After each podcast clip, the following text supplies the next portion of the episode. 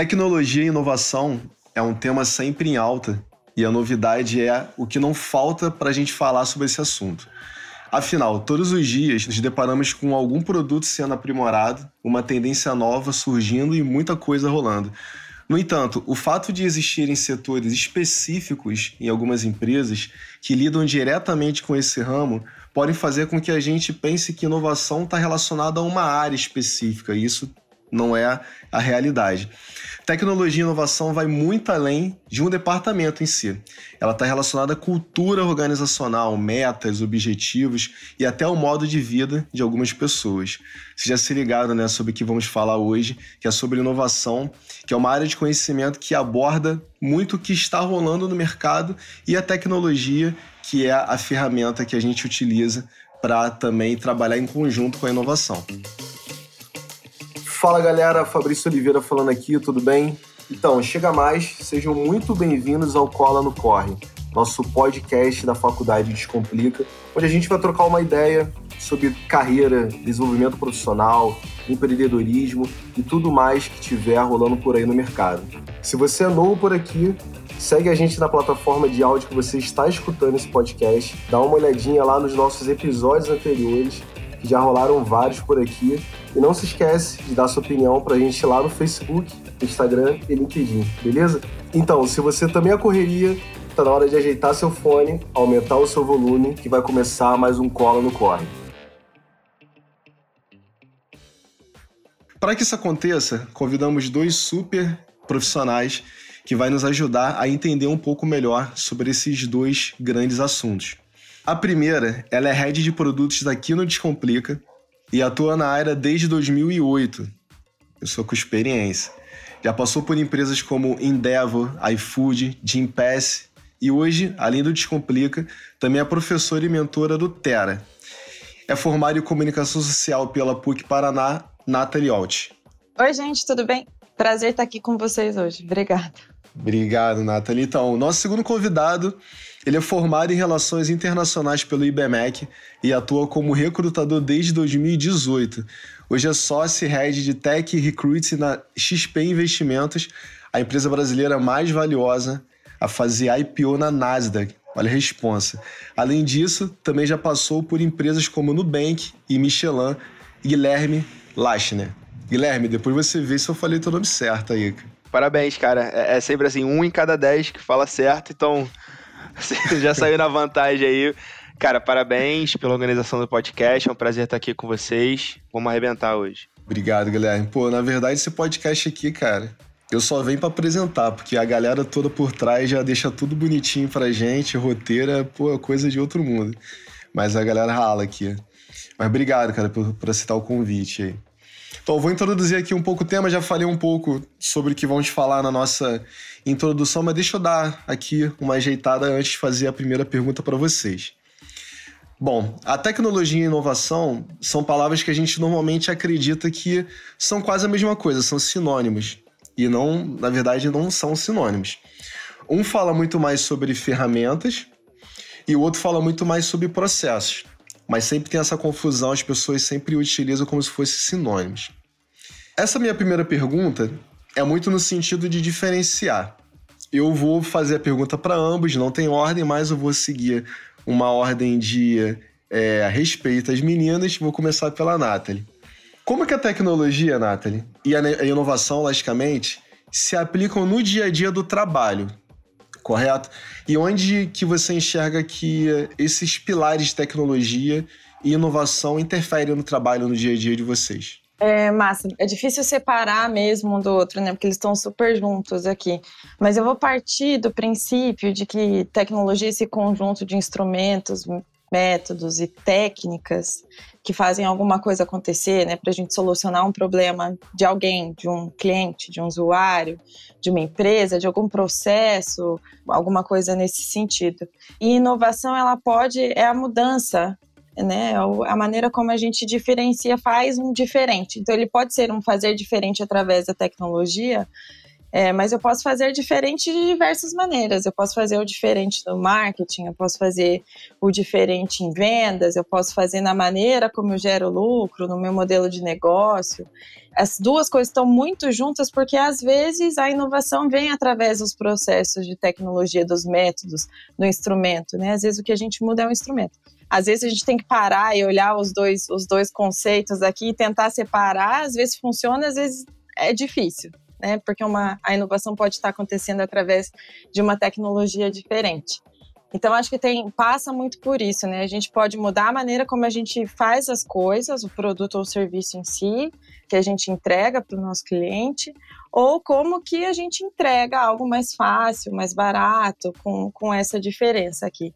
E no meu dia a dia, especificamente aqui, né, olhando para produto, que é algo que junta a necessidade do usuário com, com a necessidade do negócio, ali tem muito lugar onde a gente pode inovar e acontece todos os dias aqui no Descomplica, por exemplo. Né? Então a gente pode entregar a educação de um jeito diferente, né, inovando na tecnologia, na maneira de entregar isso, mas a gente também pode pensar em outras maneiras de modelo de negócio e tudo mais, que é algo que a gente faz recorrentemente, todo dia. O importante é a gente ter um problema e tentar mudar esse problema. Ou eu uso uma tecnologia diferente ou abordo ela de um outro lado. Legal. Antes até do Guilherme dar a opinião dele, a gente sempre acredita que inovação foi algo que aconteceu dos últimos 5, 6 anos para cá.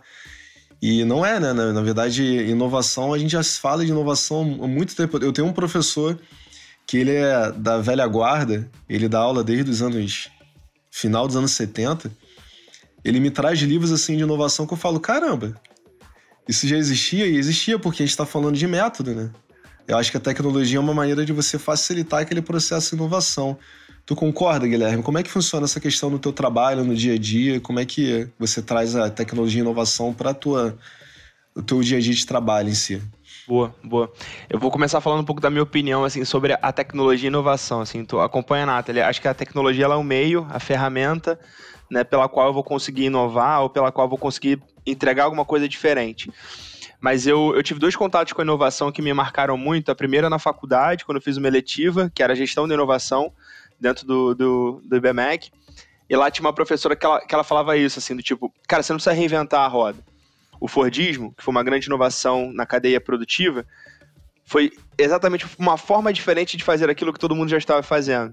Né? Em vez de você olhar numa esteira que cada um faz a máquina como um todo, né? Cada um fazer um pouquinho, você ia conseguir ganhar, otimizar o teu processo. Então, acho que tem inovações das mais antigas, como você falou, dos anos 80, 70, 60, 50. Mas eu, eu gosto de falar que inovação é um estado de espírito, assim, é um mindset. Então você pode ser inovador com ou sem tecnologia, apenas de uma forma diferente de você entregar alguma coisa. E meu primeiro contato com a inovação no mundo de recrutamento foi em uma vaga super tranquila de fazer, que era uma head de inovação para uma empresa de meio de pagamento. E ninguém é head de inovação, assim, quase não tem gente, né, que olha a inovação como um departamento, né? Então eu já comecei o processo sem ter aonde buscar. E aí foi quando eu comecei a formar essa visão, eu, tipo, cara, eu não preciso encontrar alguém que seja que atue na área de inovação, eu preciso encontrar pessoas que pensem diferente, que gerem valor e que provoquem a companhia a se provocar, né? a mudar a forma de entregar, a mudar a forma de pensar, a mudar a forma de agir. Então, cada vez mais eu, eu acredito nessa visão de que, de novo, inovação é um estado de espírito. Aqui no nosso dia a dia, né, pensando na área de gente, a área de gente saiu do patinho feio para uma das áreas mais sexys hoje para você trabalhar dentro das empresas. A pandemia em si, ela provocou isso em vários sentidos, né? Então, se você parar para pensar, você teve que virar empresa de cabeça para baixo em basicamente uma semana, mandar todo mundo para casa. Você não conseguia mensurar performance, você não tinha ferramenta de, falando aqui na grande medida das empresas, tá? Né, de pesquisa de pulso, pesquisa de clima, mensurar performance, acompanhar a jornada, dar feedback. Então, acho que dentro da área de gente, a gente está passando por um momento inovador, né, por uma transformação, é, que a gente consegue embedar os processos mais tradicionais dos subsistemas ali de RH é, através de ferramentas de tecnologia. Então, pô, hoje a pesquisa que eu rodo para o meu cliente, para mensurar, por exemplo, a NPS, eu tenho uma mesma forma de mensurar o INPS, né, o Employee Net Promoter Score. Então, ou seja, é uma inovação que vem através do, né, dessa jornada do cliente e que a gente conseguiu implementar aqui dentro da nossa cozinha. Mas, de novo, acho que aqui no, do, no nosso dia a dia, a gente tem interpretado essa inovação como esse estado de espírito e a gente tem buscado cada vez mais tecnologias que possam agregar e gerar valor para o nosso cliente final, que são as pessoas colaboradoras e também as pessoas candidatas. Legal. Agora, pô, mas eu achei incrível, cara, essa questão que você fez com relação a buscar um perfil comportamental ao invés de buscar uma pessoa que já tenha atuado no cargo. Porque possivelmente, se você continuasse naquela toada de buscar alguém que já tivesse atuado com inovação, você estaria procurando até hoje, né? E atuado de forma formal, assim, num cargo institucional. Agora, fazer uma pergunta para vocês que está totalmente out of script, né? Não, a gente não colocou aqui no nosso roteiro. E é uma dúvida minha e eu acredito porque é, a maior parte das pessoas que escutam a gente são alunos e pessoas que se interessaram pelo podcast e tudo mais. E a gente sabe que nem todas as pessoas atuam dentro de uma empresa grande, dentro de uma multinacional, dentro de uma empresa com uma estrutura muito grande. Como que, ou se tem como, é, aplicar a inovação em tecnologia num pequeno negócio, por exemplo, num negócio familiar pequeno, ou então num negócio onde, por exemplo, uma pequena padaria, que não é uma startup, não é uma empresa com uma base tecnológica, existe a possibilidade de implantar inovação e tecnologia em pequenos empreendimentos que muitas vezes não são de base tecnológica? Com certeza, sim.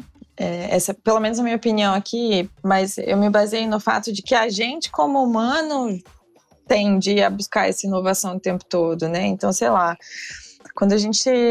Homens das cavernas, como quando éramos homens das cavernas, a gente já inovava o jeito de conseguir alimento, de caçar um animal, mudando uma pedra para um formato mais cortante. Né, para nos ajudar, já que a gente não tem garra e tal.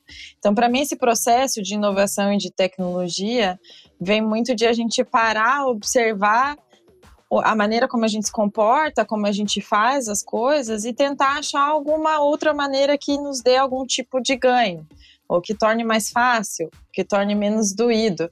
Então, mesmo nos nossos, no nosso dia a dia de pequenos negócios e tudo mais, esse olhar de parar, prestar atenção como que eu posso melhorar, como que eu posso fazer de um jeito diferente, acho que é o principal mindset para a gente trazer inovação e tecnologia para o dia a dia. A gente usa, como brasileiros, uma, uma palavra chamada gambiarra. A gambiarra, para mim, nada mais é do que um, um comecinho de inovação ali. Pode ser que ela funcione para frente, que ela seja sustentável, que depois a gente transforme ela não numa gambiarra, mas em algo sólido, um processo. Mas tudo para mim começa nesse, nesse momento de um olhar diferente, uma aplicação diferente. Eu confesso que eu amo gambiarra, tá? É, faço gambiarra todo dia, o dia inteiro aqui no meu trabalho. Inclusive, mais cedo a gente tava fazendo uma aqui, para extrair uns dados aqui de uma base muito doida. Mas eu, eu trabalhei numa empresa que a gente chamava isso de rataria, tá? Então, assim, é, era algum jeitinho que a é gente encontrou. O mindset da rataria. É, exato, é o mindset da rataria. Algum jeitinho diferente de fazer alguma coisa que a gente tava batendo cabeça. A pergunta é fora do script, mas ela fala com a minha vida, tá? Eu não sei se, pô, não tá aqui na, no, no, meu currículo, mas no LinkedIn eu boto. Eu, quando eu tava em 2015, ainda na faculdade, eu abri uma mini empresa de Brown. Então eu já fui meio que um empreendedor na, no auge do Brown do Luiz, né, aqui no Rio de Janeiro. E, e, e, pô, vou dar o um exemplo da minha inovação, tá? Acho que tiveram duas, assim, cara, coisas simples, da forma de cortar o brownie. As pessoas reclamavam muito porque não tinha uniformidade na forma que eu cortava, porque eu cortava com aquela espátulazinha de cortar pizza. E aquela ali, se você botar uma esquerda para direita, ela fica sinuoso, né, a, a, curva. E aí, foi muito engraçado que com uma régua eu consegui montar uma forma de cortar o tabuleiro inteiro só apertando esses cortadores que foram feitos ali dentro de casa. Então, assim, cara, eu ganho produtividade, eu ganho uniformidade e o cliente não reclama. Uma coisa simples, uma coisa né, básica. E a outra forma, e essa é um pouco mais complexa, pô, sentia muita dificuldade de vender no varejo naquela época. Eu competia com vários pequenos outros brownies que microempreendedores estavam vendendo e eu não ganhava escala. Eu falei, cara, eu vou pro atacado, vou começar a vender para distribuidor, vou começar a vender para grandes lojas, etc. Então foi uma forma de disruptar o modelo de venda. É, de novo, cara, se criticando, se provocando, enfim. Cheguei a vender quase 3 mil brownies por mês. Minha mãe ficava louca, que a cozinha era dentro de casa. Então, foi desafiador, mas, mas foi divertido, cara. E eu quebrei a empresa, tá? Eu gosto sempre de falar disso, então não deu certo. Bacana, né? Pô, a galera que tá escutando a gente que tem pequeno empreendimento vê uma coisa pequena, a gente tá falando de inovação. Agora, fazer essa próxima pergunta direcionada para Nathalie. Nathalie, então, você é head de produtos e já conta com um ano de experiência dentro desse, dessa área. Inclusive antes da gente falar muito no mercado sobre inovação e tudo mais. Onde veio a sua motivação para atuar nesse segmento? Porque é legal que linka aquela questão que o Guilherme falou que não procurou não conseguiu achar alguém com a, a, a, essa experiência específica no mercado e você tava aí há mó tempão já e o Descomplica não deu mole e te pescou, né? Olha que, pô, Guilherme deu mole anos atrás, poderia ter achado uma profissional com tempo de experiência. Como que você teve essa tua motivação? Como é que rolou para você? Você sabe que eu tava comentando numa conversa ontem que se eu dissesse que eu saberia que eu estaria aqui hoje trabalhando com isso, cara, a maior bobagem que eu poderia dizer sobre a minha carreira, assim. Quando eu comecei a trabalhar com tecnologia e inovação, esse nome, Product Manager, esses cargos, a gente não, não tinha ideia. E isso vem, inclusive, de inovação, né? Essas posições novas no mercado de tecnologia acontecem por causa da tecnologia da inovação, por si só.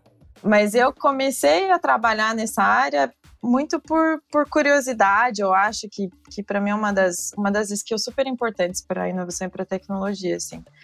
Mas o novo me atrai. Eu sempre fui curiosa, né? E parte da busca de uma profissão nova, naquele meu momento lá, 14, 15 anos atrás, era muito de, putz, eu não quero fazer a mesma coisa todos os dias. Não quero.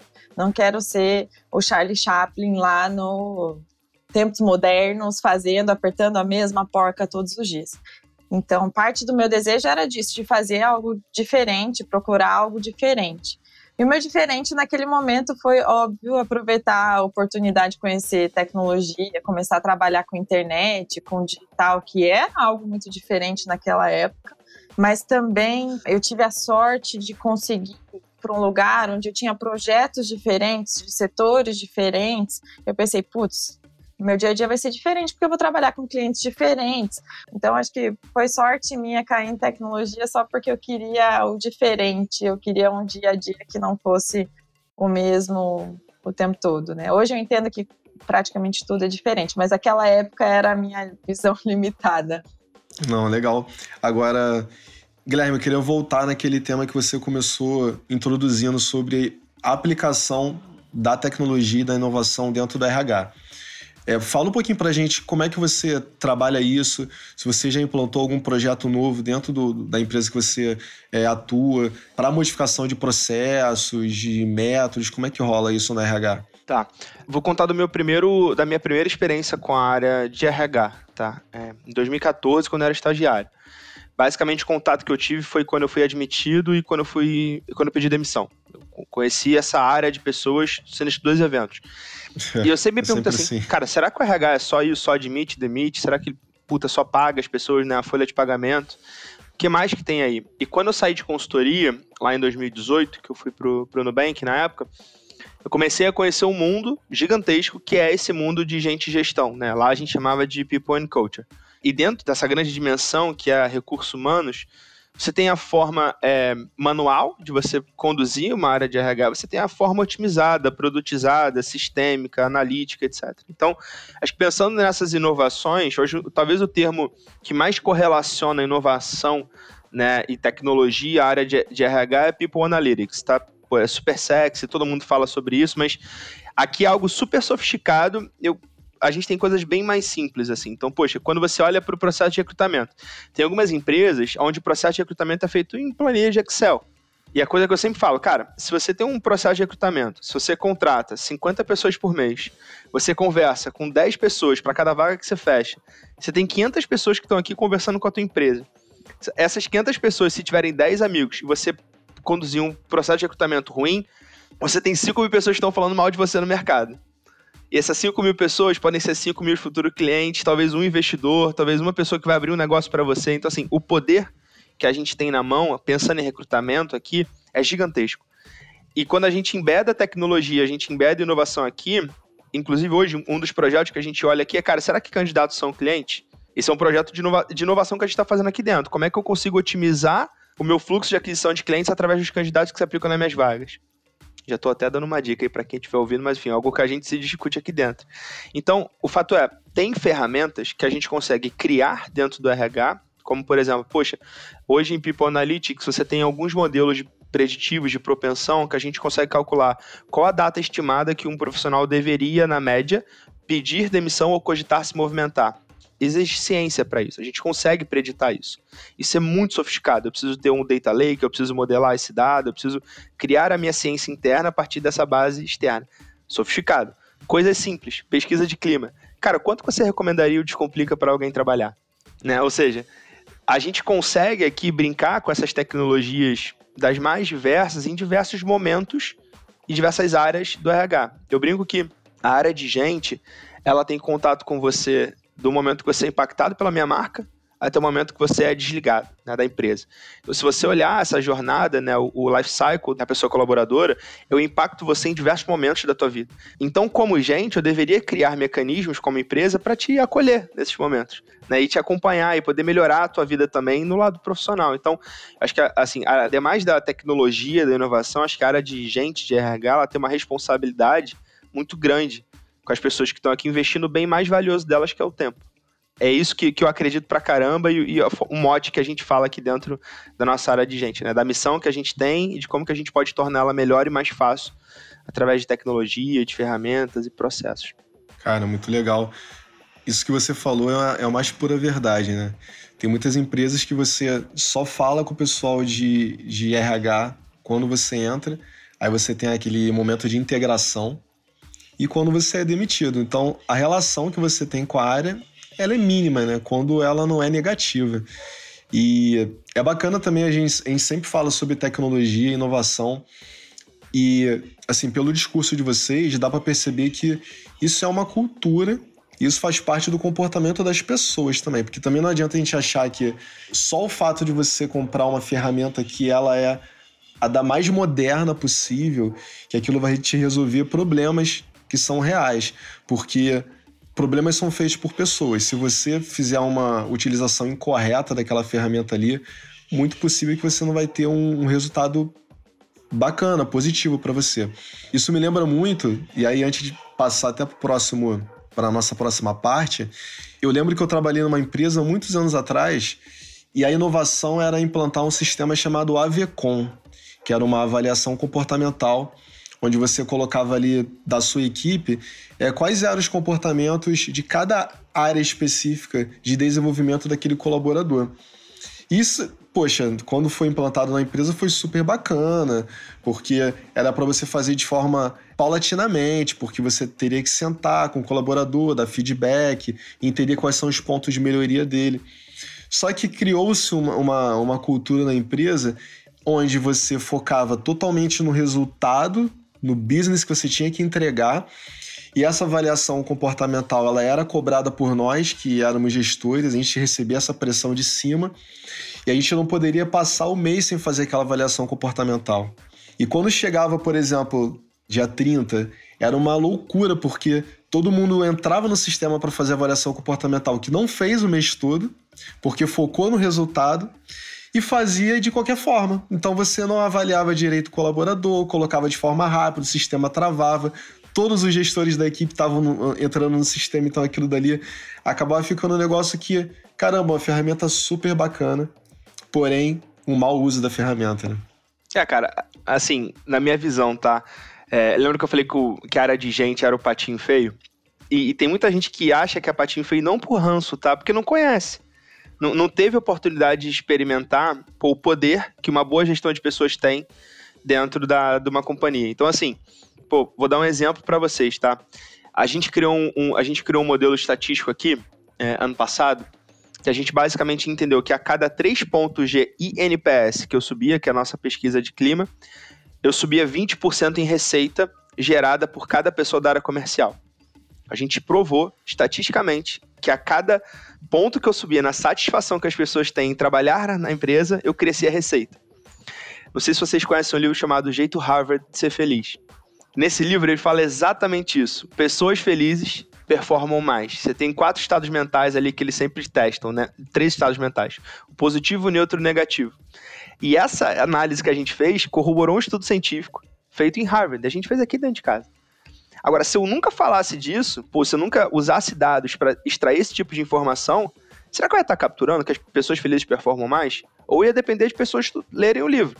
Então, assim, é, eu acho que isso tem uma certa correlação, talvez no lado mais otimista, né, no lado mais positivo do que você falou, que é ferramenta bem usada comprovada, com ciência, com base, com dedicação, ela gera muito valor, cara. É, até que alguém me prove o contrário, eu acho que a área de, de gente gestão, cara, é uma das áreas mais estratégicas de uma empresa. No fim, são pessoas, né? E a gente está ali lidando e impulsionando performance, felicidade, senso de engajamento, né? Das pessoas que fazem o produto, né? Que fazem a empresa e tudo mais. Então, pô, eu acredito pra caramba, cara. Muito legal. Dá para sentir, por exemplo, a galera que tá só nos ouvindo, dá para ver que você tem energia nas, nas palavras, que gosta mesmo do, da área, mas é muito interessante mesmo. Quando você gosta de lidar com pessoas, você trabalhar na área é incrível. Nesse ponto que a gente está aqui, a gente já está praticamente na metade do nosso episódio. O nosso ouvinte, ou o nosso aluno, ou quem escuta é, de forma externa, que não seja nosso aluno, já sabe diferenciar inovação de tecnologia, já tem um esclarecimento muito maior sobre o assunto e deve estar se perguntando assim: caramba, será que todo profissional precisa saber sobre inovação e tecnologia. A gente deu a aplicação no, é, na área de RH, a gente já falou que pode ser aplicado em qualquer empreendimento, mas quando a gente fala no intraempreendedorismo, quando a gente fala para dentro da casa, né? O Guilherme falou essa expressão dentro de casa, é muito bacana. Quando a gente olha para dentro, será que todo mundo precisa saber? A pergunta que eu vou fazer para vocês, e aí eu vou direcionar para a Nathalie, já que o, o Guilherme estava com a última palavra, todo profissional precisa estar atualizado sobre esse assunto, independente da área de atuação? Caso sim seja a sua resposta, Nathalie, quais são as habilidades profissionais que você acredita que ficam evidentes, né, para que esse profissional ele se avance nesse segmento e que ele precise ficar de olho para se desenvolver? Começando por aí já, Fabrício, super concordo. Eu acho que a, todas essas mudanças que vem muito mais rápido agora, né? A gente fala, a gente acha que tecnologia e inovação é algo mais de agora, mas vem lá de trás, como a gente já falou, mas ela acontece muito mais rápido hoje em dia por todo o contexto que a gente conseguiu ter de mundo nesse momento, né? Então, tudo muda. A gente, como consumidor, muda, os nossos clientes mudam, a maneira como a gente trabalha, tudo muda muito rápido. O que era o Google, para mim, por exemplo, que trabalhava com internet 14 anos atrás, o, que o Google era naquela época e o, o, que o Google é hoje, são coisas muito diferentes. E a maneira como eu uso é muito diferente, né?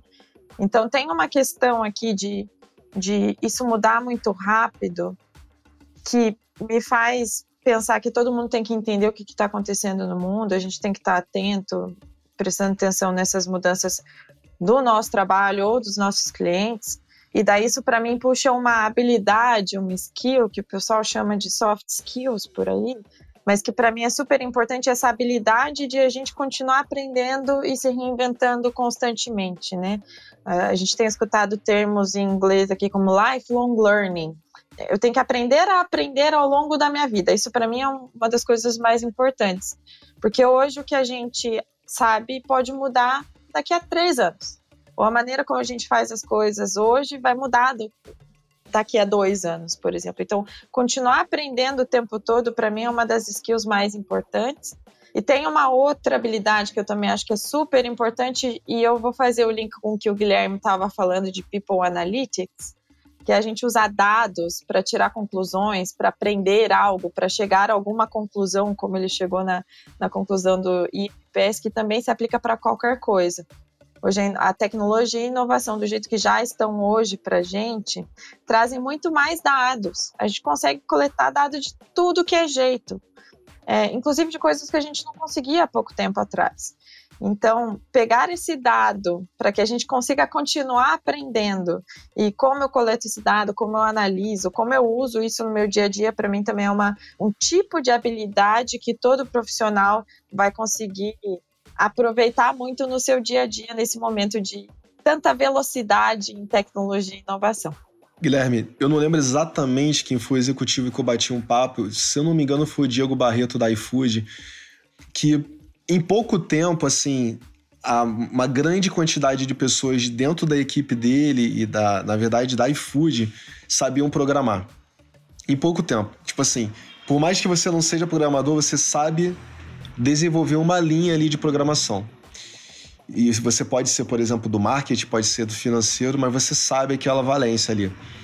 Você é do RH. E a XP é uma empresa que, caramba, ela tá gigante já, mas ela aparentemente ela tem uma mentalidade muito de startup, com base de inovação, de tecnologia, com base em um growth mindset, vamos dizer assim. Você vê essa skill de, de habilidade no que tange a tecnologia para qualquer colaborador que você visa contratar, independente do nível, de departamento, do cargo, ou não? Como é que é essa questão? Eu vou comentar contando uma brincadeira aqui, tá? E aí eu vou, vou responder a tua pergunta, que eu acho que a brincadeira é conveniente. Dentro de uma, de uma área de tesouraria corporativa, o que, que é? Basicamente são pessoas dentro no, do nosso time financeiro que operam o nosso dinheiro. Existe um, uma área chamada Strats. Essa área, ela olha para eventos exóticos.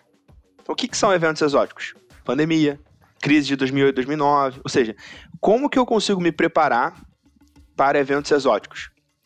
Eu faço isso através de tecnologia, eu faço isso através de machine learning, eu faço isso através, cara, das, dos algoritmos mais complexos do mundo. Pra você ter uma ideia, esse time só tem PHD. Então, assim, aquela visão de que, pô, o profissional que trabalha na área de investimentos tem a pastinha embaixo do braço. Lá em São Paulo, no Parque do Povo, tem uma escultura, né? Que o pessoal fala muito que é o profissional do, de investimento do, do passado, né? Cara tá correndo com a pastinha embaixo do braço, tem o telefone no ouvido, tá aí, ó. Compra, vende, compra, vende. Cara, isso é passado, gente. Isso, é, isso é acabou. Então, assim, o, o mercado hoje de, de, investimentos, ele tem que respirar tecnologia. É, é, é inviável a gente não pensar numa base tecnológica para poder alavancar o resultado. Porque, assim, eu acho que quando a gente pensa um pouco nesse, nesse modelo, e aí, né, tentando falar um pouquinho de skills também do que do que a Nathalie falou, não é obrigatório, mas você se coloca numa posição de vantagem competitiva. Então, se você chegar para mim e falar assim, poxa, eu como recrutador deveria saber codar? Não. Só que se você souber codar, você vai sair na frente de muitos outros. Talvez de 90% da população que trabalha com recrutamento que não coda. Então, ou seja, não é uma obrigação, não é um must, você não precisa disso para trabalhar com recrutamento, mas te põe num, num, num, sweet spot aqui em comparação à grande maioria do mercado que te alavanca muito. É, aqui a gente fala muito de curiosidade intelectual. Ou seja, poxa, é aquela habilidade de você ter algum problema na tua frente e você correr atrás para aprender. Sei lá, a gente já discutiu aqui recrutamento, a gente discutiu propensão a pedir demissão de alguma pessoa, modelo de remuneração, satisfação. Pô, poderia ficar só na minha caixinha aqui discutindo só recrutamento, que é o que eu sou pago para fazer. Tem um estudo da McKinsey que eu gosto pra caramba, que eles lançaram agora nesse ano, que é basicamente quatro campos de dimensões que os profissionais do futuro deveriam ter. Tá, eu tô com uma cola aqui do lado, tá? Eu trouxe, mas assim, eu, eu vou ler, eu lembro de alguns, mas basicamente são quatro dimensões: a cognitiva, a interpessoal, a autoliderança e as habilidades digitais. Então, assim, nesse estudo da McKinsey, ela olha essas quatro dimensões, com vários pequenos pontos dentro dela, né, de skill set ou comportamento, que são preditores de sucesso no futuro. Então, resolução de problema, empatia, empoderamento, integridade, automotivação, enfim, acho que são, são habilidades aqui, ademais dessa, dessas que a gente falou, que farão parte né, da, da, da pessoa de sucesso do futuro. Legal, cara, legal. Deixa eu introduzir aqui alguns dados, né, algumas estatísticas. É, na última semana, vimos a notícia de que o Brasil subiu três posições no Índice Global de Inovação, saindo da 57ª posição para a 54ª posição no último ano, segundo pesquisa da Organização Mundial da Propriedade Intelectual, WVIPO, que é a sigla em inglês. Mas essa não foi exatamente uma boa notícia já que estamos 10 posições atrás da nossa melhor colocação no ranking, que foi em 2011. Além de estarmos acompanhando uma redução de investimento no setor de ciência, tecnologia e inovação. Alguns dados mostram que entre 2014 e 2020 saímos de aproximadamente 19 trilhões de reais investidos para menos de 1 bilhão e meio. Guilherme, você trabalha em uma empresa de investimento e queria entender um pouco qual é o impacto desse baixo investimento que nós temos, tanto em inovação, tecnologia, desenvolvimento para o seu setor, e se você acha que impacta de alguma maneira, é, e o que, que você acredita que te, teríamos de retorno caso a gente investisse mais nesse segmento no Brasil? Boa, passou a bomba para mim, né? Olha, eu. Desculpa, eu, eu, cara, desculpa. Fica, não, fica tranquilo, tô, tô aqui para isso. Assim, o que, que, eu, que, que eu vejo, tá? E vou tentar responder essa tua pergunta sobre algumas óticas. E, e talvez a, a ótica que me, que me compete mais, que é um pouco da ótica de pessoas e da iniciativa privada. Existe um, um indicador que a Unesco acompanha, que é a graduação de STEAMs, que é basicamente graduação em ciência, tecnologia, engenharia e matemática. a Unesco, a ONU, etc., ela, ela fala, né, afirma, baseado em X estudos, não, não lembro quais, mas fala, que a graduação nessas dimensões acadêmicas levam ao maior desenvolvimento tecnológico e econômico dos países. Do ano de 2018, que foi a pesquisa que eu fiz, é, que até embasou um, um, projeto que a gente lançou aqui, o Brasil formava em média 15% a 17%, não me lembro exatamente, da população dos graduados nessas dimensões, né, em ciências, tecnologia, engenharia e matemática. Então, assim, a gente está bem posicionado quando comparado à grande média. O Brasil é um país muito populoso, foram mais ou menos 220 milhões de graduados em 2018 nessa, nessas áreas. No entanto, o que a gente enxerga hoje, aqui como Guilherme né, falando, o que eu enxergo é que tem muita gente que nem conhece o que, que é tecnologia, o que, que é engenharia, o que, que é matemática. Então, aqui, se a gente observar o impacto que a gente tem como sociedade no curto prazo em geração de renda, por exemplo, são as carreiras que mais pagam hoje no mercado. Tem uma altíssima escassez de oferta de profissionais, e aqui tem vários problemas, desde putz, oferta de, de, de curso, ofertas de graduações mais complexas, ou de oportunidade mesmo que as pessoas precisam, né? Porque no fim do dia, pra você trabalhar com engenharia de software, você precisa ter um computador e internet. Pô, qual a população hoje do Brasil que tem acesso a computador, internet, smartphone? Eu tenho uma barreira de inclusão aqui muito grande, né? Então acho que a gente, como iniciativa privada, a gente deveria se provocar, a gente deveria se criticar com o nosso papel sobre isso. Então a gente lançou é, recentemente aqui na XP um fundo de mais ou menos uns 20 milhões de reais que a gente está investindo em iniciativas sociais para a formação de pessoas. E a gente lançou uma parceria junto com a Tribe de lançar um programa de formação de pessoas engenheiras. E desse grupo aqui, a gente quer contratar grande parte deles, se não todos. Então, assim, a gente tem um, um fator aqui hoje, talvez no, no, médio e longo prazo, que a gente vai enfrentar um baita desafio, que é como formo, né, como recebo, como incluo e como não perco para o mercado exterior esses profissionais de tecnologia. Então, acho que, é, olhando aqui na, na, minha ótica né, do, do, do, mundo corporativo, do mundo profissional, na área de gente, acho que a gente tem um belo desafio pela frente e convoco mais empresas a, a fazer parte desse movimento de formar jovens estudantes dentro do mundo de tecnologia. Legal. Isso daí, na verdade, é, é de suma importância, né? E só, só dos caras saberem que eles vão ter parte do curso custeada e vão ter a oportunidade de trabalhar na XP, imagina a motivação deles, né? Para estar tá participando do projeto. Agora, minha pergunta eu queria fazer para a Nathalie. Na verdade, você acredita que as empresas elas têm se empenhado, se desenvolvido para lançar produtos mais inovadores para os brasileiros e como que a iniciativa privada ela pode contribuir para esse cenário, Nathalie? Você acredita que tem rolado sim esse movimento ou aí o Brasil é um pouco tímido nisso em comparação com outros países? Como é que você vê isso? Acho que tem rolado um movimento sim, né? Se a gente olha para, por exemplo, quantas empresas brasileiras viraram unicórnios nos últimos três, quatro anos, né? E unicórnios aqui são empresas que valem mais de um bilhão de dólares. É, mas que elas só conseguem chegar desse tamanho porque elas estão fazendo algo diferente, alcançando um monte de gente, a gente vai ver uma movimentação que nunca aconteceu antes. Então, tem muito, sim, a gente vê nos dados o quanto as nossas empresas valem e a quantidade de empresas sendo construídas, formadas, entregando produto e tudo mais, com um altíssimo crescimento nesses últimos anos. Então está todo mundo se mexendo, com certeza. E para mim também tem um outro lado que é se a gente não inova, se a gente não entrega produtos e serviços mais inovadores, essas empresas morrem porque queira ou não queira, a competição, né, a concorrência está ali empurrando todo mundo para frente em si. Mas eu também entendo que quanto mais a gente nova, quanto mais empresas a gente tem nesse sentido, mais investimento a gente consegue atrair para o nosso país. Investimento externo, como todos esses, esses unicórnios receberam nesses últimos anos, não só os unicórnios, mas um montão de startups e scale-ups, né, empresas de alto crescimento de tecnologia, vem recebendo aqui são super importantes para a gente conseguir investir em mais inovação, e mais em tecnologia no nosso país aqui.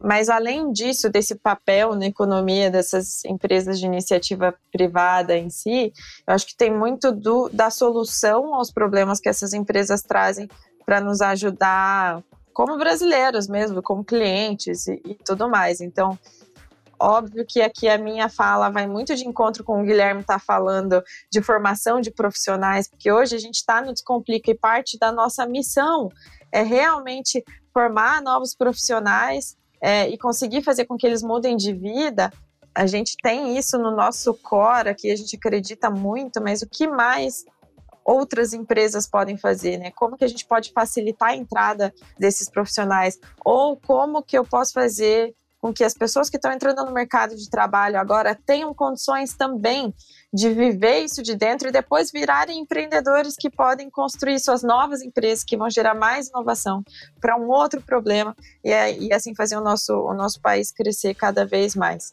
E eu acho que a, que a Nathalie falou de um ponto, né, do, do investimento, do comprometimento e do meio. O que eu enxergo aqui como, como oportunidade, de certa forma, é oportunidade, assim. Então, poxa, hoje, se a gente conseguir encontrar o um investimento, eu tenho uma plataforma como Descomplica que eu consigo alavancar essa educação e, e furar essa bolha. Acho que tem um desafio muito grande. Poxa, as grandes empresas hoje estão centralizadas em Rio São Paulo, né? Majoritariamente. Vai, a gente tem alguma coisa em Minas e também no, no Sul. Mas, pô, mas como é que eu furo a bolha? Como é que eu entro nas regiões mais afastadas desse, desse eixo e consigo trazê-las para cá? A gente conduziu dois projetos aqui dentro da XP recentemente, que é o primeiro é o XP Anywhere, né? O XP de qualquer lugar. Hoje a gente tem profissionais em todos os estados do Brasil trabalhando. E mais do que isso, a gente lançou um programa de estágio no início do ano, que a gente basicamente contratou quase 50% fora do eixo Rio-São Paulo. E desses 50% a gente ouvia frases como: Eu nunca imaginei trabalhando na Faria Lima. Eu nem conhecia Faria Lima. Eu, eu nunca imaginei um dia ter a oportunidade de trabalhar no mercado financeiro. Cara, olha o poder dessa, dessa frase, né? Olha, olha o poder dessa mensagem. Então, assim, acho que tem uma oportunidade na mesa e eu tô vendo muita gente se mexendo, né? E esse movimento crescendo do formar, né? Do desenvolver. Acho que é isso que a gente precisa, cara.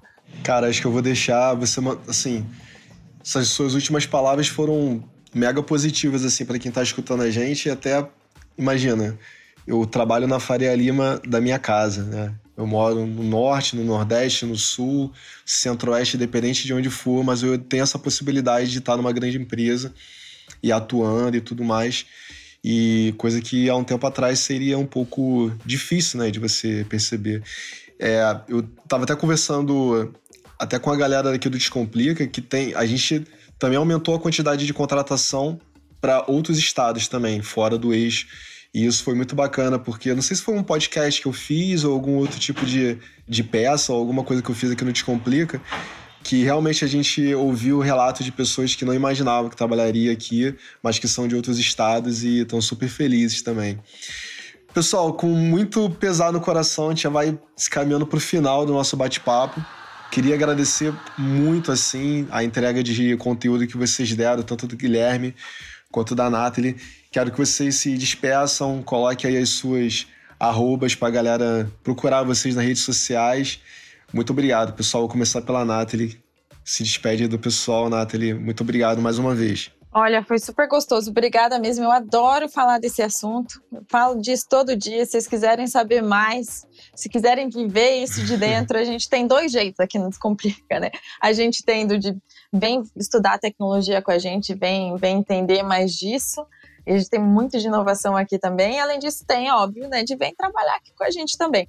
É, então tem vários jeitos. Mas, além disso, acho que, que a gente pode continuar esse tipo de conversa, independente de complica, é, nas redes aí. Meu arroba é Natalie Ocean, tudo. E é isso. Obrigada pelo papo e prazer estar aqui com vocês. Pô, super agradeço também o convite, prazerzaço, passou muito rápido. E aí já deixo o convite para vocês me convidarem de novo.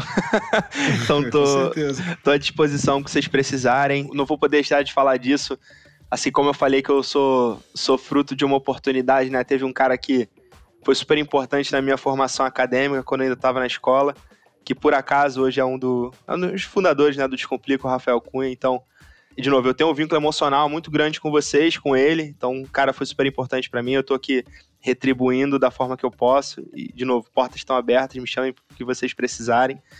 É, eu costumo falar algumas abobrinhas lá no LinkedIn, então quem quiser me seguir, acho que lá é o meu ponto de contato para falar de carreira, de tecnologia, das minhas aventuras aí no mundo profissional, é Guilherme Lackner, vocês vão me achar, não, não é muito difícil, tem poucos Lackners no Brasil. E eu acho que é isso, gente. De novo, prazerzaço, Fabrício, Nathalie, Gabi, o Kleber que também estão aí no backstage ajudando a gente. Muito obrigado, viu? Valeu, Guilherme. Então, pessoal, não deixe de seguir a gente nas plataformas de streaming. Assim você fica por dentro de todos os episódios do Cola no Corre. O meu arroba você já conhece, Fabrício Oliveira RJ no Instagram, Fabrício Oliveira lá no LinkedIn. Se quiser mandar lá dúvidas, sugestões, comentários, é, alguém que você queira ouvir aqui, que você ainda não ouviu, um forte abraço, até o próximo episódio. Tchau! Então, pessoal, é isso. Vamos ficando por aqui. Se você curte conteúdos sobre carreira, tá aí querendo melhorar o seu corre, segue a gente aqui nas redes sociais, descomplica.pós e Faculdade Descomplica. E mande para a gente sugestões de episódios, aquela crítica construtiva, comente o que você entendeu, qual foi o conteúdo que você mais gostou e mande pessoas que você quer escutar aqui com a gente, trocar ideia com a gente aqui. A gente sempre está aberto a ouvir novas possibilidades. Beleza? Por hoje é só. Até o próximo Corre. Tchau.